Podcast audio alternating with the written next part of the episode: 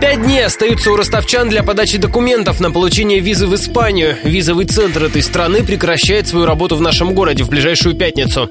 После 14 октября туристам придется обращаться за испанской визой напрямую в консульство в Москве, сообщил радио Ростова консультант ростовского визового центра. Собеседник представился Хосе точно до 14 октября документы еще приниматься будут в обычном порядке. В Ростове-на-Дону и во всех вице-центрах, которые расположены по России от компании VFS Global. После 14 октября надо будет либо обратиться напрямую с консульства, либо надо будет у нас на сайте прочитать новости, будет ли после 14 октября работать вице-центры как обычно, или надо будет уже только напрямую с консульства в Москве.